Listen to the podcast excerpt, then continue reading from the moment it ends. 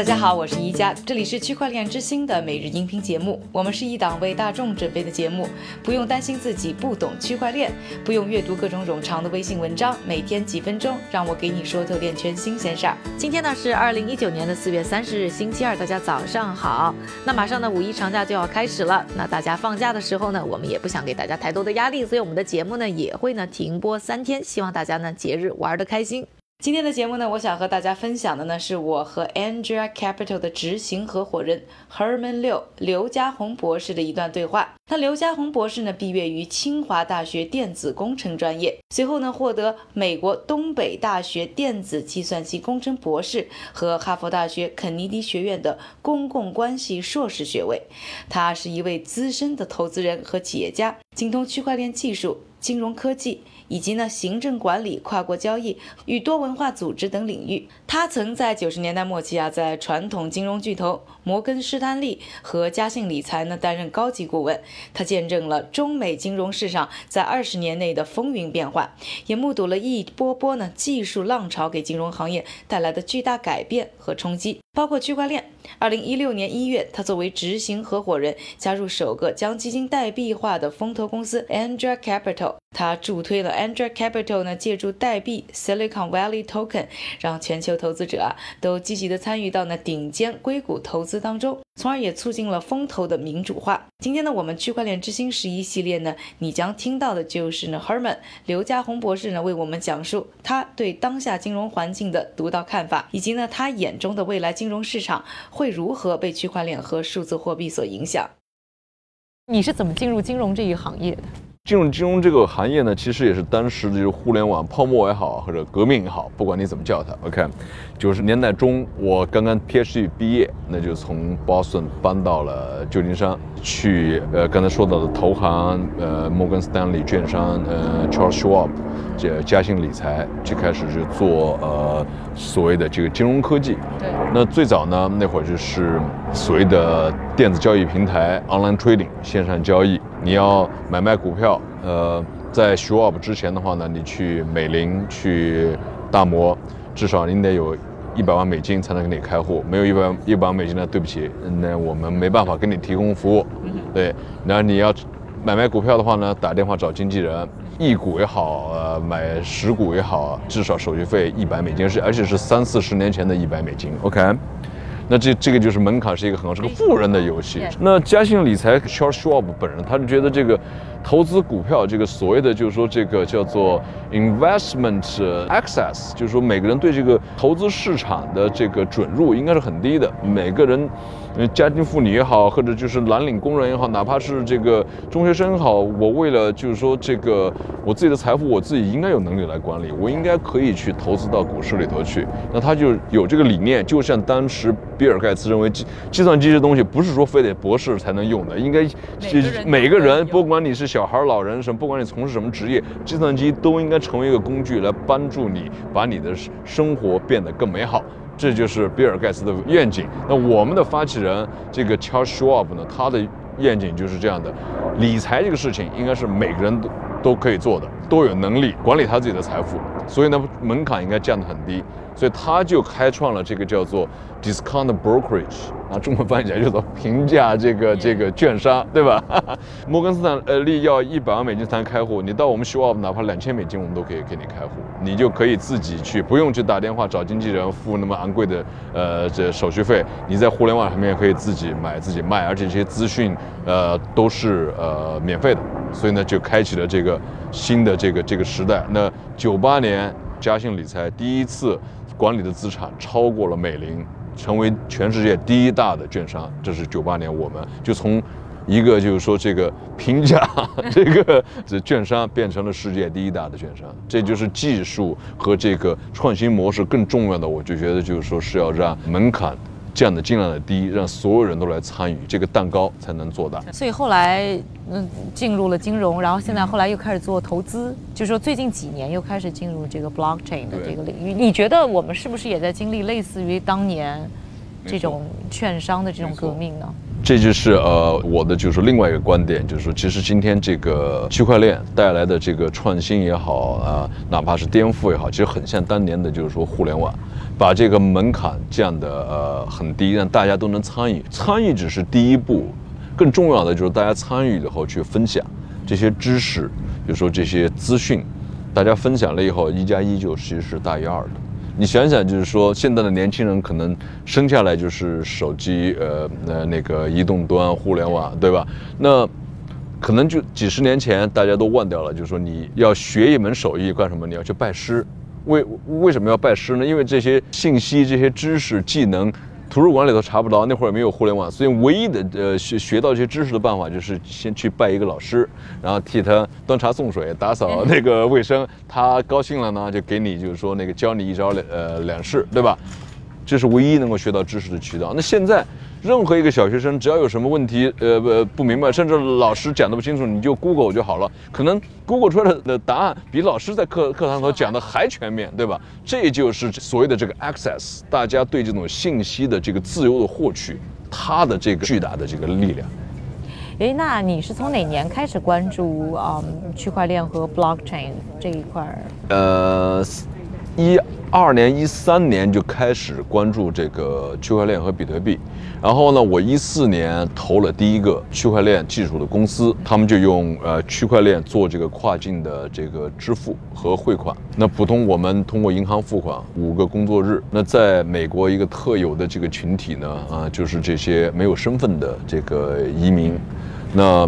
他们呃打完工拿领到工资，如果不要把钱呃汇回呃比如说拉丁美洲的家里，那他们没有身份，在银行开不了户，那只能拿着现金去到西联 West Union 门口排队，排一个小时交百分之十五的手续费，五个工作日汇回了比如说、墨西哥，那父母拿到那张电汇通知单，又得坐着公共车到最近的一个大城市，找到当地一个银行，再交百分之三到五的手续费，领现金，那就也就是说一百块钱寄回家只剩八十了。而且还有五个工作日，我觉得在技术那么先进的今天，这不不仅仅是从金融角度上面来讲，呃，落后了。我觉得从这个道义上的角度上来讲，这好像呃也也也也也说不过去。没错，人家辛辛苦苦挣的这钱，你拿走百分之二十，是是是，对，这好像，所以这个公司就用区块链，嗯、用比特币是最慢的，十分钟你可以从呃这边的手机打到那边的手机。呃，怎么做呢？很简单，用这边的美金买比特呃呃呃比特币，或者是别的，就是说这个加密货币，呃。呃，十分钟以内打到的那个对方的手机里头，在那边再卖掉呃加密货币换成当地的法币，你就完成了就是说这个跨境汇款和支付。那这样讲的话，其实这对于传统银行行业是一个很大的威胁，因为我原来一百块钱在电汇跨境电汇的时候，我可以挣二十块钱，现在的话等于这一个二十块钱被别人挣挣走，或者我挣不到了。但是你得这样想，就是说这个这个技术的创新，你不能拉住历史的车轮的，你最好是跟着这个历史的这个火车一呃一块儿走，对吧？同样的，呃，也有很多这个技术，呃，比如区块链给我们带来了很多挑战，但同时也有很多这个机遇在里里头。比如说，那个传统银行可以做什么事情呢？那比如现在我经常给大家举的一个例子就是，呃，你看现在 crypto 这个这个投资界其实好像很风生水起，但其实也是有点像美国最早的这个西部大开发一样，西部牛仔的那种，就是说野蛮式的这是生长和经营，对吧？其实里头有很多问题，就是那传统银行其实他们也有很多，比如说这种合规啊，这些各各种各样的，就是说这种服务，比如说这种呃的保健，比如说评级、这个审计、公司治理，其实他们有很多很多经验可以放到这个服务平台上面呃来提供的。当然，就是说可能这个形式要呃。变化一些，然后这种呃方式方法你也要就是说来顺应这些技术，特别顺应现在消费者、投资人，尤其是这些新一代的这些拿着呃手机玩着就是说这个 iPhone 长大的这些主流消费者、主流投资人的就这种习惯啊、呃来做这些产品和服务。那我跟他们比的就是说，你今天把这个 crypto 跟传统资本市场比，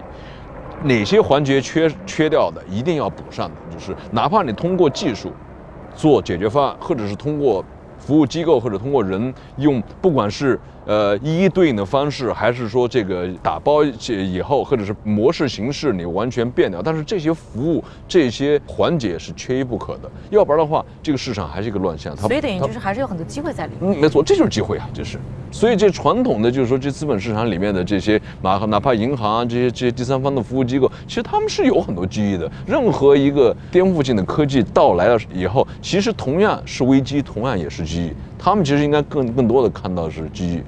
那有可能就是说，比如说以后的金融市场会和现在长得特别不一样。比如说现在的 player 有一些会消失，那完全有可能，然后会被其他的一些新的 player 取代。对，完全有可能。对，对。那你觉得，比如说你怎么看现在这个新的 asset class？比如说 crypto 是以前不存在的，现在这个东西出来了。这问题非常好。你你觉得这个未来是什么样？我觉得首先你要看，就是说这个钱也好，资产也好，其实是人自己发明出来的一个东西。OK。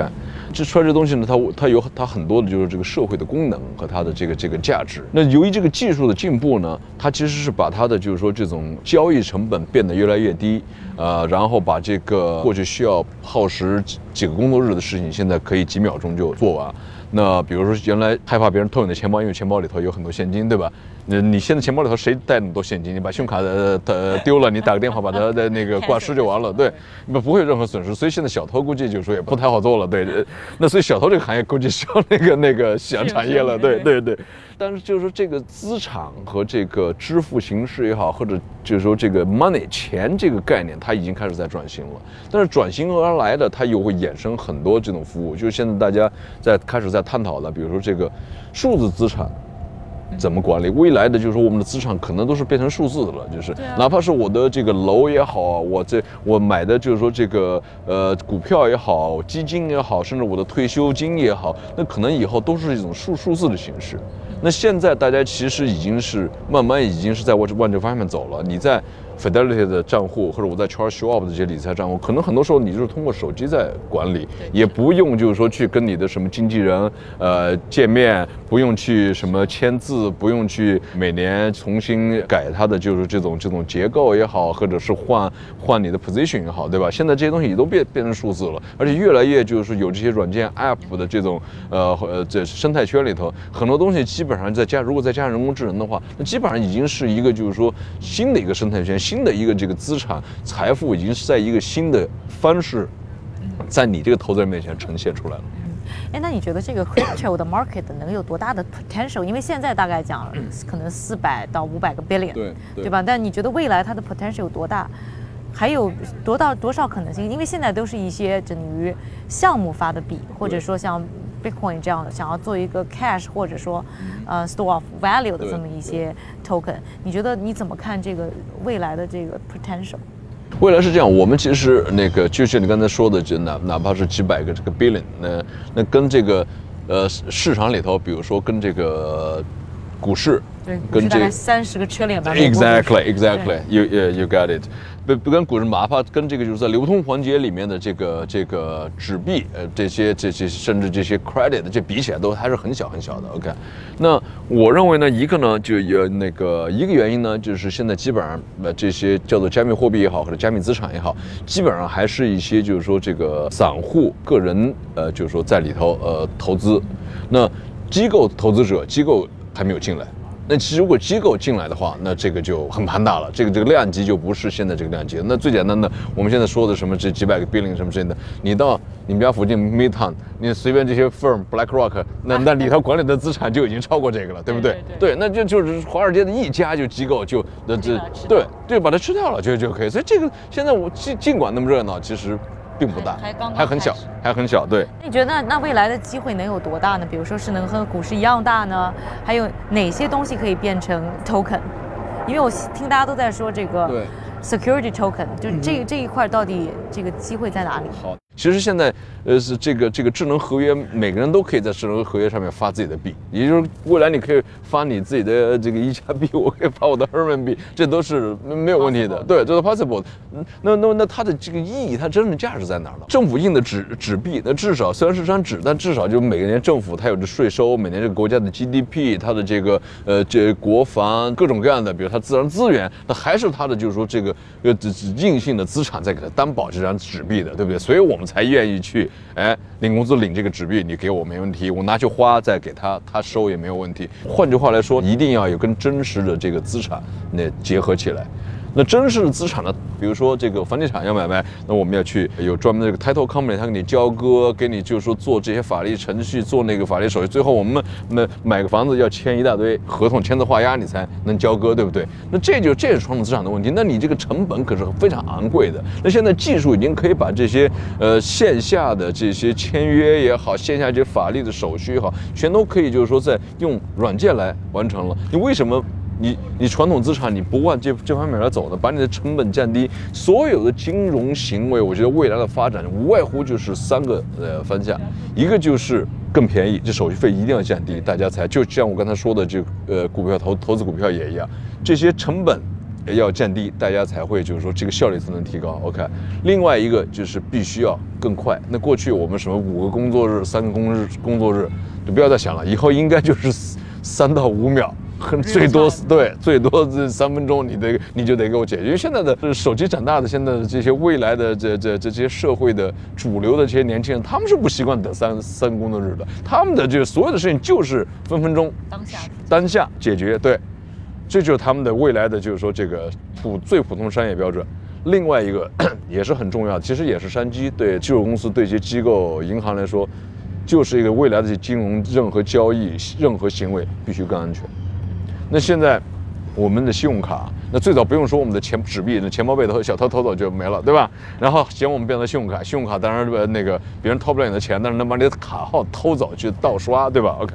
那现在这个区块链出来以后，好像也安全了一些，但是又出了另外一个问题，不是每个人都能够管理好他的钱包的。我可以把我的这个密钥丢掉以后，我的比特币看得见就拿不着了，就，对吧？这这也成问题。那未来就是说这些其实金融。的这个安全，所谓的这个 security，我认为是一个非常大的一个一个市场。哎，那你觉得，按你刚才说，就是说很多的，包括股票也可以 tokenize，然后是资产、房地产也可以 tokenize，是不是在未来以后，可能金融资产的交易就变成了一个 token 的世界？对，这就是我们现在正在这要这要做的事情。那其实这些资产通过 tokenize 了以后呢，它这三个就是说属性都会具有了。更便宜、更快、更安全。那我一直一直是做那个风险投资的。那典型的硅谷风险投资，就是我们把这个资本投到这个高科技的创业公司里头去，希望这些公司呢，将来变成下一个 Facebook、下一个优步、下一个滴滴。这就是所有的这个风险投资基金在呃在做的事情。这个事情呢，呃，也有呃历史上可以说是问题吧。那我还经常跟那个呃一些同事在说，我说我们做风投的天天在说的这个创新，那个那那个创新，但看看我们自己，好像我们自己没有什么创新。那呃，英特尔是算是风投的投的第一个公司。那看看就是说，快五十年快过去了，你看看呃，从英特尔到呃到今天，我们 VC 的就是这种商业模式和运营的这种就是说这个行为好像没有什么变化，大家还是每天靠开会见人，然后喝咖啡那个饭局，然后。去搜集就呃这个信息，去那个找这个的项目，对，然后还是就是说得一个会一个会的约，听着这个创业的人，这创始人来那个配置我们，然后呢，我们一般是通得通过个竞调，呃，最后到真投进去，一般一个项目至少一般我们来需要三个月，所以这个模式其实也是一个效率很低，而且耗人耗时。门槛也比较高，对，门槛又又又很高。对，它同时呢，我们自己又维系这个很高的门槛，不让你进来。比如说你想投呢，我们跟你说，哎，不不适合你，这风险太高。呃，那个一个项目你掏得出一千万美金来吗？而且呢，你投进去呢，十年锁定期不能动，所以呢，你。不适合你们这样的个人投资者，这这好像也对。但其实呢，就是说今天这个科技到来了以后呢，这些都是借口，科技都都可以解决。因为硅谷你看那么风生水起的一个生态圈，今天优步，明天呃 Airbnb，那其实真正投到这些公司里头去的风投，也就是那么十几家，他们就是一个垄断的，我把它叫做一个私人俱乐部一样的这种生态圈。那我见过，就是说国外的投资机构，那个甚至国内来的国字号的这些这些基金，要到硅谷来投优步，除非你是软银，你有什么几千亿的美金的资产，对，你你进得去。你要是一般的，你也进不到优步去。那他们就说好，那我们去投红杉这样的基金，他们投到下一个优步，那我们就相当于就投到呃下面的一个独角兽里头去了吗？敲了红杉的门，人家很客气，也见，但是说对不起，我们不需要钱，因为呃我们过去十年就没有接受过。任何新的投资人，所以你们要想进来呢，呃，至少呃得等十年，而且还得拿号排队，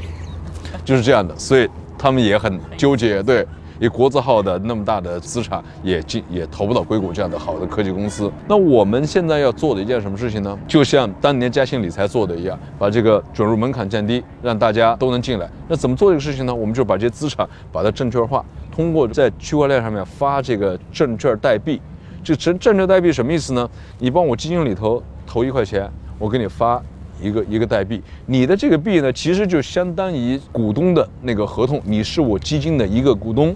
你拥有我基金的一个份额。同时，我这拿你的一块钱，我投到优步里头去呢，你就变成了优步的一个股东。所以呢，你这个币代表的是一个股权。所以等于就是 LP 和你们的关系发生了变化。它是通过一个 token 来实现。对，就是我们是用这个区块链给自己、给我们的 LP，就是我们的出资人，做了一个就是说管理这些资产、管理它的流动性的一个工具，可以这样说。你可以把我们这样这个创新型基金看成是一个硅谷传统的风投基金，加上了一个互联网这个科技创业公司，再加上了一个就是说这个合规创新公司，三个公司合在了一起。那所以对于呢一般的 LP 来说，它是不是更它的 liquidity 会更高？对，因为你把资产放到我们基金里头，你就拿到了我们发的就呃叫做硅谷币 Silicon Valley Coin。你拿到这这个硅谷币以后呢，你未来你就可以在这个交易所上面，比如说纳斯达克，你就可以把它。给出售掉、转让掉，那就实现了这个是可以在 Nas Nasdaq 上。Nasdaq 呃，今年夏天，呃，马上要开一个新的呃，这个叫做 Security Token 的交易所，叫做 DX。这两天已经在铺天盖地在做广告了。所以你们这个东西啊，会在未来的这个他 support 的这个交易。他已经其实三个月前已经来找找我们接洽过了，要把我们作为第一批在上面交易的这个币。Interesting。所以，那对于这种监管上来讲的话，你你是怎么看这个问题呢？呃，监管是这样，监管需要就是说跟着这个科技，就是说与时俱进，这是呃毫无疑问的。其实这是给监管也提了呃呃一些新的就是说这个挑战，但是同时也是新的这个契机，因为在区块链上面已经没有了这个国界之分了。那在美国的话，至少没有了州界之分，因为美国的这些很多这个金融法，它其实是在每个州自己来呃自自己监管的，所以很多权利是在州里头。那最早纽约州是第一个想要来就这个 regulate，想要来这个监管比比特币的，结果第二天所有的呃做比特币公司都拿脚投票，都搬到别的州去了。你你你怎么监管我？反正我在别的州这这个链儿不不不分啊，我在别的州运营，但是纽约州的就是说投资人想上我链儿，随时上，跟他。他在哪没有关系啊，所以这就是监管从来没有碰到的一个界限，就是他这所谓的这个 jurisdiction 管辖区、执法区、执法区域已经不存在了，那你怎么办？？OK，，所以这是一个非常大的挑战，我认为也是一个非常有意思的一个新的，就是说这个这个现象吧。但是呢，不要忘了，区块链也也给监管部门提供了很多的，就是说这这个便利。比如说从政府的角度上来说，一个金融行为交易，他们都希望就是说能够追踪，能够就是说 trace 它，对不对？那你传统的现金交易是没办法来追溯的，除非你是你想了各种办法，发票也好，刮奖也好，对吧？这都是为了就是说来追溯这些这些现金交易。呃，你支票、信用卡当然好一些，就是，但是这个加密货币其实。你这上面是完全就是去中心化，就谁也改不了的这些痕迹。你的这个发票还可以造假，你的公司的甚至的那个账本也可以就是说伪造。但区块链这个东西是没办法改的，就是。那所以这个其实对政府，比如说这个税收啊，比如说这个这个呃金融这种现金的这个转移啊，这些如果它需要监管的话，对他们来说其实更便利了，更方便了。回到我们刚才一个问题啊，就是说，呃，刚才介绍了你们公司现在做的一些尝试。对。那再说到是不是未来所有的金融产品都会变成一个 token 的这个世界呢？说的非常对，而且现在已经有很多投资人就看到了这个趋势。其实这个这个这个 tokenize 其实就是怎么讲，就是说把这个不仅是货币资产，把它变成了就是说数字化。那数字化马上就是说，就第一，这个处理就实时方便。而且就是说成本非常的低廉，那所以除了就我们说到的这些基金以外，那其实呃你去看呃已经有投资人自己来找我们了，希望在我们的这个基金里头给他们发他们的就是说这个呃房地产的这个基金，那就是把房地产这个历史上面最不流动的这个资产，把它 tokenize，把它这个这个代币化，它能够就是说有流通性。那我们一个投资人也是美国很大的地产商，就跟我们说，这个东西不仅仅是对他投资人，就是说是能够提供这个便利，他还非常兴奋，他就他就说好，未来的话就是说一个在非洲的，比如说年轻人辛辛苦苦，比如像呃那个津巴布韦，那个他们的自己的经济已经坍塌掉了，基本上就是说这个通货膨胀是超级通货膨胀。他说像那儿的一个年轻人，他辛辛苦苦挣的钱放在当地的银行里头。呃，一年以后可能只剩四分之一了，因为政府的这个通货膨胀不想把他钱抢走了。他说他可以把这个钱通过你们的基金，通过区区块链投到我在美国的地产里头，然后我每年能够给他保证有百分之十的这个增长，他的钱就不不会被这样的这样的厄运给他抢走掉了。这对他来说，他说这个事情不仅仅是对投资。呃，人就有意义。他说这完全是一个，就是说非常高尚的一个 一个事情啊。哎，那你怎么看现在整个 token 的市场也有很多，比如说操作、操纵啊，或者一些恶性现象？嗯，对这个割韭菜。对这个事情，我其实是看长远一点，我认为我还是相对乐观的，因为这是我们所说的，这就是一个呃，把叫做泡沫也好，对不对？为什么会产生泡沫？就是说这个供给失衡了。它的就是说就会过热，对不对？那这个历历史上也不是第一次发生这样的事情。九十年代底、两千年的时候，那所那会儿的互互联网泡泡沫破裂，那也是非常类似，这种各种乱象，公司还在亏钱就可以上市，甚至是，呃，从公司成立到上市连一年时间都不都不都不需要，对不对？那会儿我大家也都看不懂，大家也认为就是说这这是有泡沫而且乱象。但是回头来看，这泡沫当然，但是破灭的时候，很多人也很痛苦。但是我们回头来看，正是因为当年的互联网的这个过热也好，泡沫也好，整个社会很在很短时间内完成了这个转型，而且巨大的就是说投资把，比如说这个宽带上网、光纤这些全都在很短时间内就完成了，而且而且就是说整个社会培养了很多这方面的工程师、软件那个从业人员，那为后面出来的这些更了不起的科技公司其实打下了基础，比如说谷歌，比如说 Facebook，比如说 Uber，对吧？那再说远点，每每次一有经济的过热线，大家就会就会说到当年荷兰的郁金香，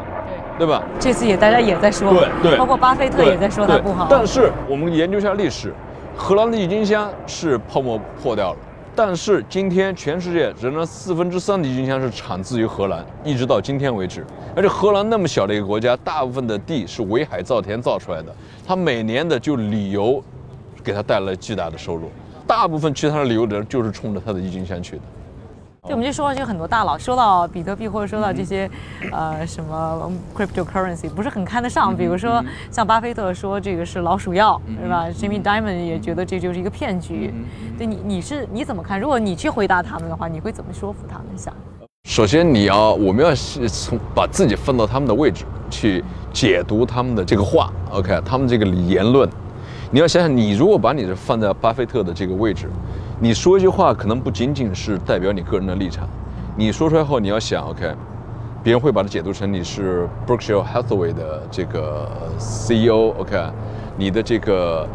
股东会怎么来看待？因为你是我们，我也一样，我作为呃这个基金管理人，我们是对投资人、对我的股东是有叫做这个 fiduciary duty，对吧？这个中文怎么怎么翻译？对，我还真没想对吧？这个其实是非常特殊的一个一个词，对吧？基于我对我股东的，就是说这个责任，OK。那很多话其实我不能，就是说只是我自己作为一个个人，我的立场我该怎么讲？因为这个会直接可能会导致我 Berkshire Hathaway 的股票的价格波动。那这样的话其实是不负责任的。那所以你要从这个角度来看的话呢，其实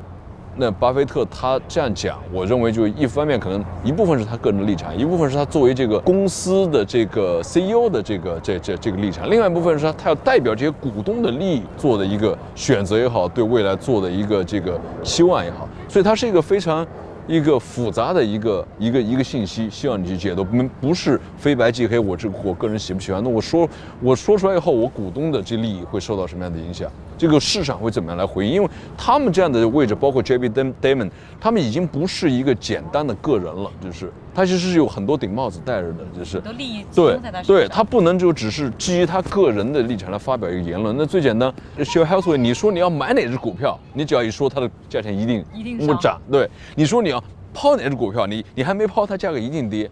所以你就想问，那对于这这些股票，你能发表什么样的言论呢？因为你已经你的言论足以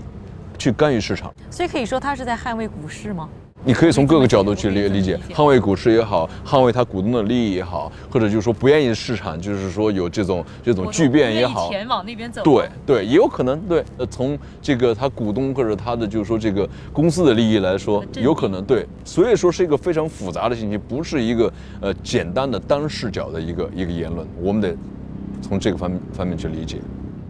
以上呢就是我和刘家宏博士的对话分享的更多的精彩内容，还是关注我们区块链之星纪录片。那可以呢在腾讯视频搜索，或者呢关注我们的微博区块链之星 Next Block，以及微信账号 Next Block N E X T B L O C，去了解呢更多的观看方式。下面的时间还是交给我们的韭菜哥，他为大家准备了一组呢链圈的最新快讯。好的，感谢一家的分享。我们先来看看几则有关数字货币和金融安全相关的消息。今天的第一条内容，由迪拜耗资三点二五亿美元的地产项目日前被曝停摆。这个由 Automo 内衣品牌创始人 Michelle Moon 和亿万富翁 Douglas Berman 于二零一七年开发的项目，主要计划接受比特币付款。他们的公司官网呢显示，目前一室和两室的房型以九枚比特币为起售价格。然而，日前该项目却不断的爆出工地停工的消息。二月份的时候呢，他们的开发商甚至否认有关数字货币收款的报道。第二则消息，捷豹路虎近日宣布与 IOTA 基金会合作，广泛的测试智能钱包技术。这家公司计划通过发放驾驶者一定数量的数字货币，激励驾驶者在驾驶车辆时共享实时信息。而这些数据呢，还将上传给 GPS 供应商或者当地的交通部门。驾驶者既能帮助别人，又能在通勤当中获得报酬。第三则消息。近日，巴西警方在围剿毒贩的过程当中，无意地破获了一起非法使用数字货币洗钱的矿场。当警方进入目标建筑物的时候，发现里面备有价值六万美金的开矿设备，也因此呢，警方怀疑这座工厂和他们所寻找的贩毒和洗钱组织活动有关。第四则消息呢，则涉及了当下大家十分关心的金融安全问题。新加坡当地警方近日成功的破获了一起诈骗案。事发当时，一名四十九岁的男子正在撕毁比特币出纳机旁的海报，而经调查发现，这些海报是一场精心设计的骗局，诱使受害者拨打电话号码。而当受害者拨打电话之后呢，诈骗者冒充中国当局，就会告诉受害者他正在接受跨国犯罪的调查，并向其勒索比特币。最后一则消息来。最后一则消息则来自澳大利亚，澳大利亚消费者协会和相关政府部门日前发布的一组数字显示，二零一八年数字货币诈骗案较二零一七年同期上涨了百分之一百九十。网络诈骗者通过欺诈消费者或者虚假平台购买各种数字货币，但是当消费者试图兑现他们的投资时，则再也无法联系到这些网站。因此啊，面对眼花缭乱的诈骗手段，投资者们更加应该小心谨慎了。感谢韭菜哥的分享，也感谢各位的收听。在此呢，再次祝大家呢可以五一长假玩得开心。那我们的节目呢，在放假期间呢也会停播。那下周呢，等大家呢放假回来，我们再和大家见面。感谢各位的收听，我是一加区块链之星，还原区块链最真的样子。我们下周再见。